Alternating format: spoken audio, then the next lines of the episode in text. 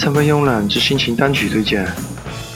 歌手 Iggy Pop 被认为是朋克音乐的教父，因为任何一支现在或者过去的朋克乐队，都曾经在他六十年代末七十年代初所建立的乐队 Stooges 那里有所借鉴和启发。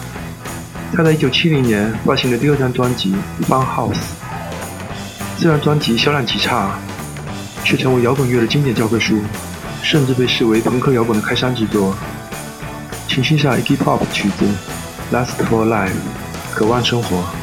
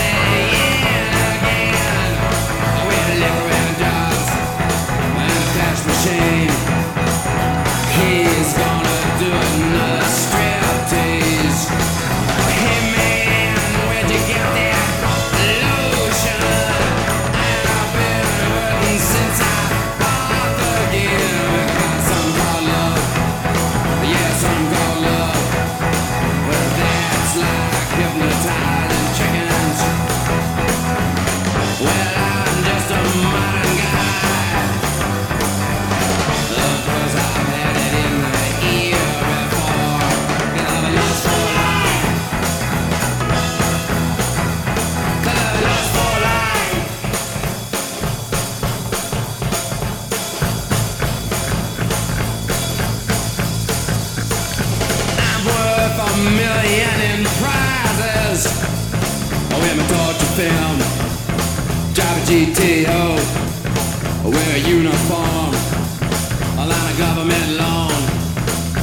I'm worth a million in prizes. Yeah, I'm through with sleeping on the sidewalk. No more beating my brains. No more beating my brains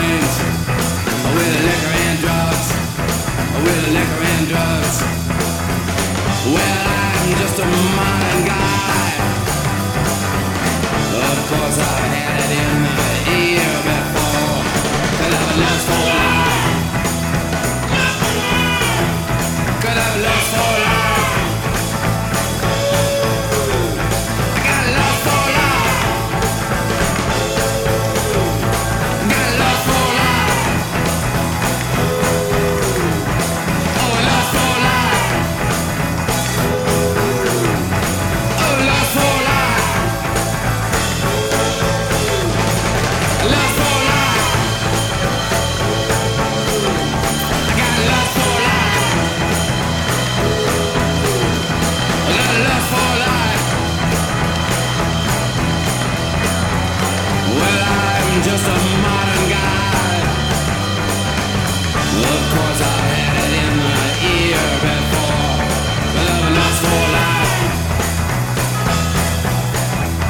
Love and lust for life.